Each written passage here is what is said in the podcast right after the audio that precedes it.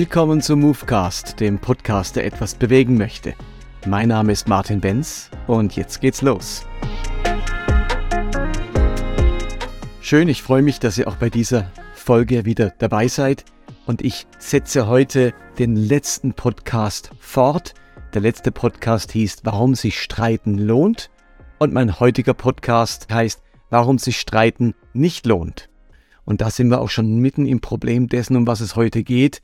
Ich freue mich, wenn Menschen Überzeugungen haben. Davon habe ich letzten Podcast gesprochen. Nichts ist schlimmer als eine Gesellschaft und auch eine, ein Christentum, wo Menschen keine Überzeugungen mehr haben, wo sie sich entweder nicht trauen, eigene Überzeugungen zu entwickeln, sondern immer nur Überzeugungen übernehmen, oder wo ihnen schlichtweg inzwischen alles egal ist und sie gar kein Interesse mehr daran haben, selbst Stellung zu beziehen. Das finde ich also ganz schwierig und deswegen setze ich mich sehr dafür ein, dass wir echt wieder Überzeugungen haben, weil Überzeugung auch ganz viel motivierende Kraft hat. Etwas, wovon ich überzeugt bin, das gibt mir Kraft, das gibt mir Vision, das lässt mich standhalten, aufstehen, auch durchhalten. Überzeugungen sind wirklich wichtig für das innere Korsett und die innere Stabilität meiner Seele und meines Denkens. Und darum lohnt es sich zu streiten in dem Sinne, dass es sich eben lohnt, solche Überzeugungen zu entwickeln. Darum ging es das letzte Mal und ich würde euch wirklich raten, den, diesen Podcast anzuhören, bevor ihr diesen hört oder wenn ihr diesen gehört habt, unbedingt auch noch Folge 161 anzuhören. Nun, warum möchte ich heute dafür plädieren, dass sich Streiten nicht lohnt? Leiser zu streiten, vorsichtiger zu streiten, zurückhaltender zu streiten oder eben vielleicht auch gar nicht zu streiten. Nun, die Grundüberlegung ist eine, die wir natürlich seit Jahrhunderten gesellschaftlich, auch philosophisch wahrnehmen und vor allem, weil es auch konkret im Neuen Testament steht. Ausgangsbasis dieses Podcastes ist vielleicht die Aussage von Paulus im ersten Korintherbrief, Kapitel 13, ab Vers 9, sagt er, denn wir erkennen stückweise und wir prophezeien oder weissagen stückweise. Wenn aber das Vollkommene kommt, wird das, was stückweise ist, weggetan werden. Als ich ein Kind war, redete ich wie ein Kind, dachte wie ein Kind, urteilte wie ein Kind. Als ich ein Mann wurde, tat ich weg, was kindlich war. Denn wir sehen jetzt mittels eines Spiegels undeutlich, dann aber von Angesicht zu Angesicht. Jetzt erkenne ich stückweise, dann aber werde ich erkennen, wie ich auch erkannt worden bin. Das schreibt Paulus. Und natürlich geht es in diesem Abschnitt vom Kontext her zunächst einmal um die Geistesgabe, um die Prophetie, aber wir merken relativ schnell, dass Paulus das dann erweitert und grundsätzlich von unserer Erkenntnisfähigkeit spricht. Natürlich die Erkenntnisfähigkeit in Bezug auf das Weissagen, auf das Propheteien, aber auch allgemein auf unsere grundsätzliche Erkenntnisfähigkeit. Und er sagt, eigentlich alles, was wir erkennen können, ist wie kindliches Erkennen. Und das wird irgendwann weggetan werden, weil man dann merkt, ups, das war doch ein bisschen naiv, was ich da geglaubt habe, oder eben Stückwerk unvollkommen, bruchstückhaft. Und er vergleicht unser jetziges Erkennen wie das undeutliche Erkennen durch einen Spiegel hindurch. Und ich denke, dass die Spiegel in der Antike noch nicht ganz so glasklar waren wie heute, sondern etwas undeutlicher. Und damit vergleicht Paulus unser Erkennen. Und ich würde mir so sehr wünschen, dass wir Christen, egal aus welcher Denomination wir stammen, egal welche Überzeugungen wir haben, wahrnehmen würden und uns eingestehen würden, dass das, was wir so lauthals verkündigen, worüber wir so gerne streiten, am Ende doch Stückwerk ist, unvollkommenes Erkennen. Es ist höchstens die Wiedergabe etwas, das wir undeutlich wahrnehmen mit unserem eigenen Verstand, mit unserer eigenen Fähigkeit zu begreifen. Wo immer Menschen über Gott reden, wo über Menschen über den Glauben reden, bewegen sie sich auf der Ebene der Wahrscheinlichkeiten, aber nicht auf der Ebene die, der Wahrheit und der Vollkommenheit. Das Vollkommene, die absolute Wahrheit, die, das kommt erst noch. Aber jetzt, solange wir hier auf dieser Welt sind, in unserem eingeschränkten Denken und Gehirn und unserer eingeschränkten Wahrnehmung, reden wir immer nur von Wahrscheinlichkeiten, Hallo, ihr lieben Leute da draußen, gerade ihr lieben fundamentalistischen Leute. Ich wäre so froh, wenn ihr eingestehen würdet, dass wir alle es nur mit Wahrscheinlichkeiten zu tun haben. Niemand ist im Besitz der vollkommenen Wahrheit. Egal wie lange du Theologie studiert hast, egal bei welcher noch so bibeltreuen Ausbildungsstätte du studiert hast, dein Erkennen ist Stückwerk und auch mein Erkennen ist Stückwerk. Wenn wir das mal vom Tisch hätten, könnten wir ganz anders miteinander umgehen. Und ich sage das gern immer und immer wieder. Mein Podcast mit seinen 160 oder 62 Folgen bisher ist Stückwerk. Das ist meine Überzeugung. Und da streite ich gerne drüber. Aber es ist nur meine Überzeugung, es hat nicht den Anspruch, dass ich was entdeckt habe, was der Wahrheit entspricht und alle anderen befinden sich jetzt da im Irrtum. Das wäre absurd. Aber ich finde es schön, wenn man Dinge entdeckt für sich, wenn man Dinge versteht für sich und die dann auch weitergibt oder weiterträgt und auch sich dafür einsetzt. Aber was ich sage und leider auch was du sagst, ist nur Wahrscheinlichkeit angesichts der Wahrheit Gottes. In anderen Worten, wir bekommen die Subjektivität nicht weg. Wir sind immer subjektiv, auch immer Kinder unserer Zeit, Gefangene unserer Prägung, unseres kirchlichen oder auch kulturellen Hintergrundes. Und was mich einfach stört, ist, dass wir uns in der Debatte augenblicklich wegbewegen von dieser Bescheidenheit, dass wir alle nur stückweise erkennen und so ein neuer Kulturkampf entsteht. Und ganz viele der Meinung sind, wir haben jetzt Recht wir haben endlich herausgefunden, was das Richtige ist, oder wir sind die großen Bewahrer dessen, was schon immer absolute Wahrheit war, und das lassen wir uns nicht nehmen. Und es wird ein verbissener Kampf, es wird nicht ein konstruktiver Streit, sondern ein verbissener Kampf, bei dem man sich gegenseitig den Glauben, die Jesusbeziehung, die Liebe zu Gott und so weiter abspricht.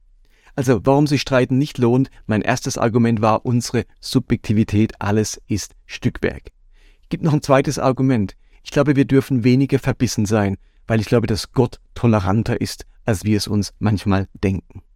Ist uns eigentlich bewusst, wie viel Gott dogmatisch, theologisch und ethisch seit dem Beginn der Kirche schon erträgt und mitträgt. Gott hat unglaublich vieles schon durchlitten angesichts menschlicher Irrtümer. Geh doch mal die Kirchengeschichte durch. Geh mal in die, ins Mittelalter, in die Kreuzzüge zur Hexenverfolgung, die Streitigkeiten in der frühen Kirche, für die es dann wieder Konzilien gab, die Gnosis und alles Mögliche, was es schon gab im Raum und im Rahmen der Kirche. Manches wurde verurteilt, manches wurde jahrhundertelang mitgeschleppt. Und ich finde es erstaunlich, wie Gott sich seit 2000 Jahren zu seiner Kirche stellt wie er seine Kirche liebt, seine Kirche trägt, seine Kirche fördert, in seiner Kirche gegenwärtig ist, der Kirche seinen Geist schenkt, obwohl in den letzten 2000 Jahren Kirchengeschichte so viele Irrtümer, so viel irrsinnige Theologie sich in der Kirche vorfindet.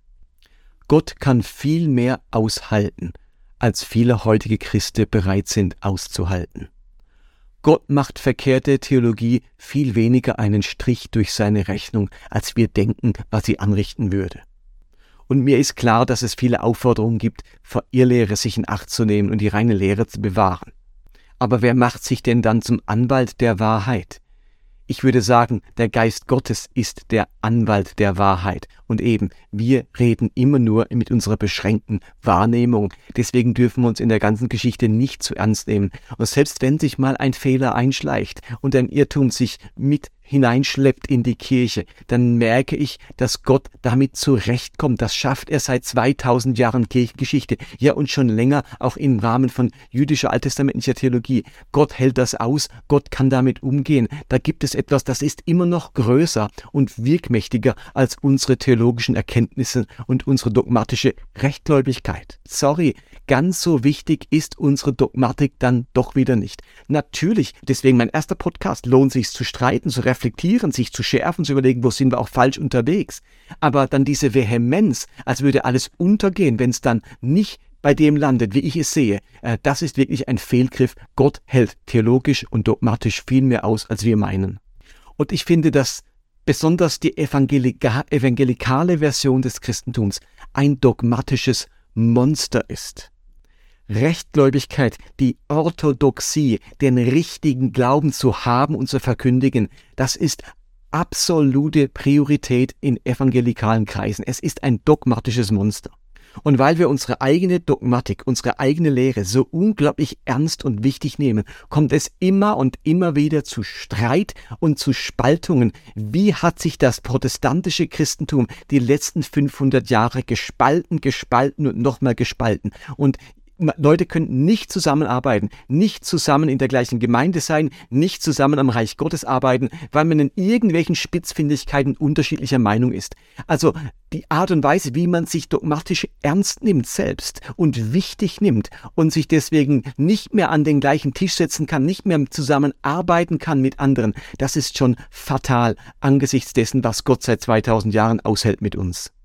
Und es müsst ihr euch mal bewusst machen, wie ganz anders das Judentum funktioniert und funktioniert hat. Ich habe da ja im letzten Podcast schon ein bisschen was dazu erzählt, aber ihr müsst euch klar machen, die Juden hatten null Problem, gemeinsam im Hohen Rat das Volk zu führen, das Volk auch lehrmäßig zu führen, dem Volk ein Vorbild zu sein, dem Volk Richtung zu geben, obwohl sie dogmatisch ganz weit auseinander lagen. Wir lesen diese ganz spannende Stelle in Apostelgeschichte 23. Dort wird Folgendes beschrieben. Da wird Paulus verhört vom Hohen Rat, er steht dort vor Gericht sozusagen, wird angeklagt vor dem Hohen Rat und dann wendet Paulus eine relativ clevere Taktik an. er macht nämlich Folgendes. Apostelgeschichte 23,6. Weil Paulus nun aber wusste, dass der Hohe Rat zum Teil aus Sadduzäern und zum anderen Teil aus Pharisäern bestand, rief er in die Versammlung hinein, Brüder, ich bin ein Pharisäer und stamme aus einer Pharisäerfamilie. Wegen der messianischen Hoffnung Israels stehe ich hier vor Gericht und weil ich glaube, dass die Toten auferstehen. Kaum hatte Paulus das gesagt, da brach ein Streit zwischen den Pharisäern und den Sadduzäern los und der Rat spaltete sich in zwei Lager. Im Gegensatz zu den Pharisäern behaupten die Sadduzäer nämlich, es gebe keine Auferstehung und bestreiten die Existenz von Engeln und anderen unsichtbaren Geistern oder Wesen. Das müsst ihr euch jetzt mal auf der Zunge zu gehen lassen.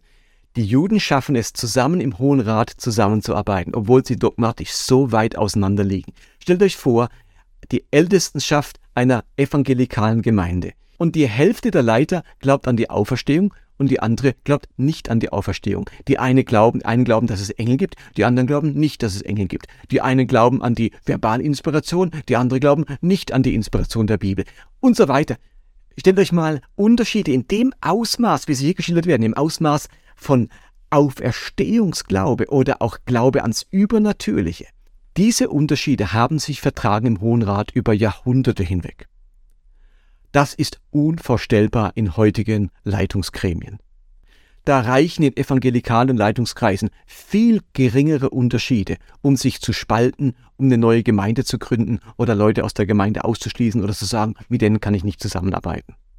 Ist uns bewusst, welche innere Spannkraft das Judentum besitzt, damit solche Unterschiede miteinander funktionieren, zusammenarbeiten können und wie gering unsere Spannkraft ist und wie gering unsere Bescheidenheit ist, dass wir uns als evangelikale Gemeinden andauernd trennen müssen und uns andauernd Irrtümer unterstellen, weil wir irgendetwas nicht so glauben, wie wir es glauben, obwohl das vom Gewicht her weitaus zweit, fünft, zehntrangiger ist im Vergleich zu dem, was hier der Unterschied zwischen Pharisäern und Sadduzäern war.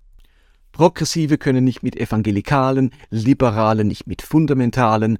Dabei sind die Unterschiede zwischen den Gruppen wahrscheinlich deutlich geringer als zwischen Pharisäern und Sadduzäern.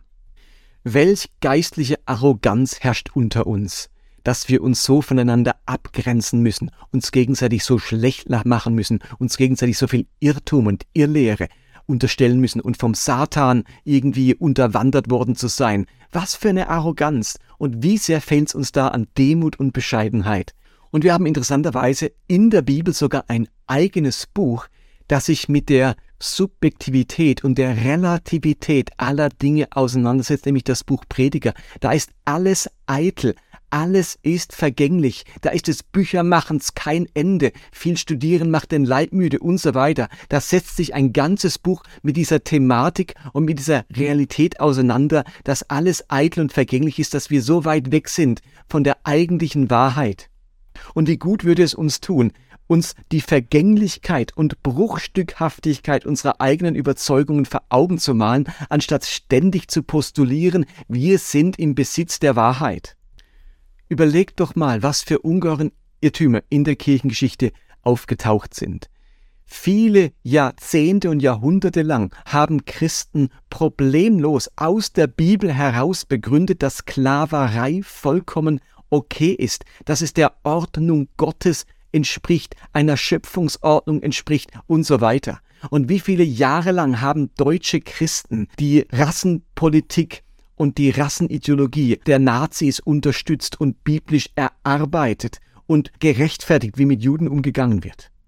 Und ich selbst habe miterlebt, welche Auswirkungen die Berliner Erklärung hatte. Als die Pfingstbewegung Anfang, des 20. Jahrhunderts entstanden ist in den USA, hat man in Deutschland relativ bald darauf die Berliner Erklärung verfasst, wo deutlich machte, dass die Pfingstbewegung von unten ist, vom Teufel ist. Das habe ich noch in den 80er Jahren am eigenen Leib gespürt als Charismatiker damals. Und die, wo die Berliner Erklärung verfasst und vertreten haben, das sind heute die Gemeinden, die problemlos all die Worship-Songs spielen aus den Gemeinden, die die Berliner Erklärung noch verteufelt hat. Das ist alles so relativ und wir merken, mit wie vielen Irrtümern das Christentum und die Kirchengeschichte behaftet ist. Wer sagt uns denn, dass wir heute nicht auch wieder irgendwo irren und etwas nicht im Blick haben und etwas übersehen? Es ist so leicht, zurückzuschauen und denen ihren Irrtum vor die Nase zu halten. Vielleicht stecken wir selber mittendrin. Das Problem ist, dass wir Rechtgläubigkeit, unsere richtige Lehre und Dogmatik so eng mit dem Heil verknüpft haben. Das ist am Ende heilsentscheidend. Denn derjenige, der sich irrt, der falsch glaubt, der das Falsche glaubt, dessen Heil ist am Ende gefährdet. Und daraus resultiert diese ganze Verbissenheit. Wir können gar nicht entspannt mit Dogmatik umgehen, weil wir sie ganz eng verknüpft haben mit dem ewigen Heil, mit dem ewigen Schicksal. Wenn du eben nicht richtig glaubst, im Sinne von das Richtige glaubst, im Sinne von das glaubst, was wir für die Wahrheit halten, dann wirst du nicht errettet, dann ist die große Gefahr, dass dein Heil verloren geht. Und wenn das das Trostszenario ist, dann kann man nicht mehr bescheiden und auch entspannt miteinander um, um, über, um Überzeugungen streiten. Dann wird es verbissen. Dann geht es um Leben, um Tod und nicht nur um Leben und Tod, um ewiges Leben und ewigen Tod. Das ist ja noch eine Dosis schlimmer. Und dann wundert's mich auch nicht, wenn gegen mein Buch ganze Podcast-Reihen, Blog-Reihen erstellt werden, wenn 40-seitige Rezensionen verfasst werden. Man hat richtig Angst davor. Das ist viel, viel mehr als eine Auseinandersetzung, als ein Austausch, vielleicht auch ein Schlagabtausch von theologischen Meinungen. Dahinter steckt auf evangelikaler Seite immer der Antrieb, wir müssen hier etwas dagegen tun. Hier ist das Heil gefährdet. Solche Bücher machen uns den Glauben kaputt, die führen Menschen vom Glauben weg, vom Heil weg, die gehen uns am Schluss noch alle verloren statt sich die Argumente mal anzuhören, mal zu reflektieren und gemeinsam vielleicht neue Überzeugungen zu gewinnen, wird sofort zurückgeschossen. Ab morgen früh wird zurückgeschossen. Das ist so das Motto. Da gibt es kein Innehalten, kein mal abwarten. Da wird sofort zurückgeschossen. Man kann gar nicht entspannt sein, weil es immer gleich ums ewige Heil geht. Also an dem Punkt können unsere bibeltreuen Freunde nicht den Ratschlag Jesu beherzigen, es mal wachsen zu lassen und die Früchte werden es zeigen. Da wird sofort zurückgeschossen, denn es geht immer um das Heil. Und dann kommt ein Jesus daher und erzählt die Geschichte vom barmherzigen Samariter. Und mir fehlt jetzt die Zeit, um herzuleiten, was Samariter damals waren, für was die standen. Aber wenn man sich ein wenig beschäftigt mit dem, wofür Samariter standen, was Samariter geglaubt haben, wie deren Bibelhaltung war, welche Teile der, des Alten Testaments die akzeptiert haben, haben, was nicht, die Unterschiedlichkeit im, im Tempel, im Gottesdienst, in der Priesterschaft. In ganz vielen Themen waren die Samariter wirklich sehr, sehr unterschiedlich von den Juden. Und nun, also man könnte sagen, wenn ich es mal ein bisschen vereinfache, würde ich sagen, der Unterschied zwischen Samariter und einem Juden ist ähnlich wie der Unterschied zwischen einem Christen und einem Moslem heutzutage. Da gibt es viele Gemeinsamkeiten, aber auch viele ganz gravierende Unterschiede. Und eine große Feindseligkeit zwischen beiden.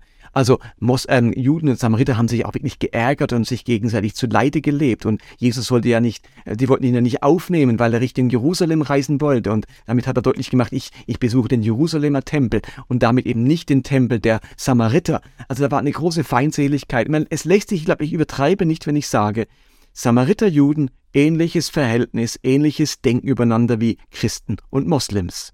Und es lest euch doch nochmal die Geschichte vom barmherzigen Samariter durch und sagt statt Samariter Moslem.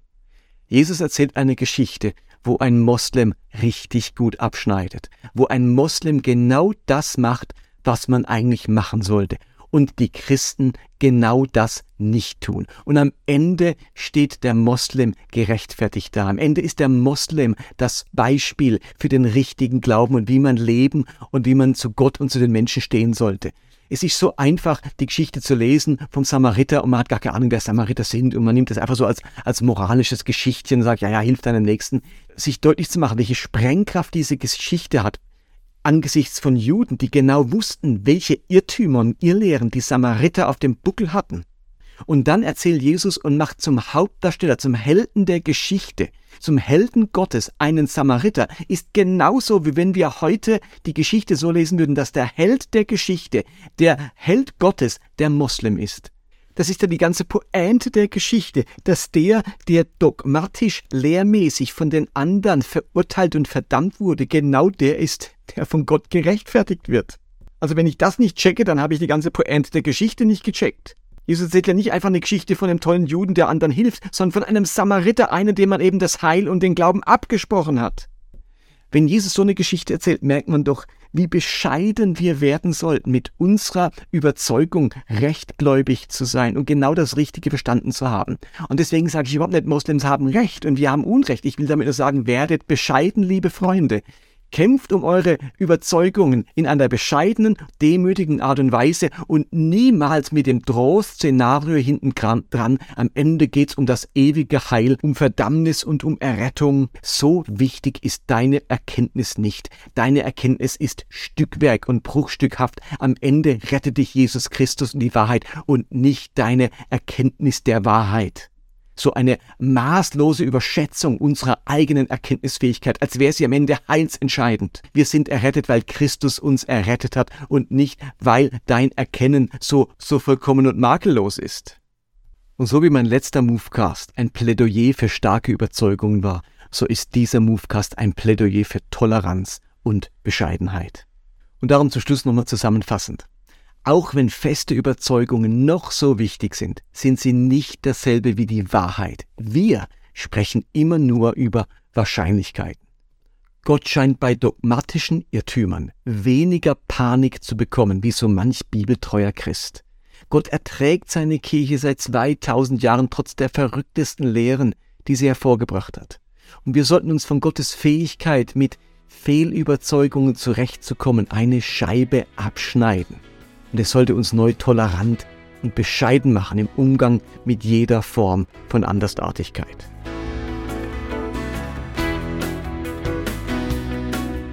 Und das war Movecast für heute. Vielen Dank fürs Dabeisein. Schaut gerne mal auf meiner Webseite vorbei www.movecast.de, hinterlasst mir einen Kommentar oder schreibt mir ein Feedback. Und ich freue mich, wenn ihr auch weiterhin mein Buch kauft oder lest oder verschenkt oder weitergeht oder verleiht. Und gerne kann man mich ab August auch buchen oder einladen, wenn ihr in eurer Gemeinde ein Seminar zu der ganzen Thematik machen wollt, irgendein Podcast-Thema herausgreifen wollt, mein Buch vertiefen wollt, kann man mich gerne zu einem Workshop, zu einem Seminar, zu einem Vortrag einladen. Ab August lebe ich wieder in Lörrach und mache mich selbstständig als Theologe und Podcaster und bin sehr gespannt von euch zu hören. Bis dahin, macht's gut, be blessed, bis zum nächsten Mal.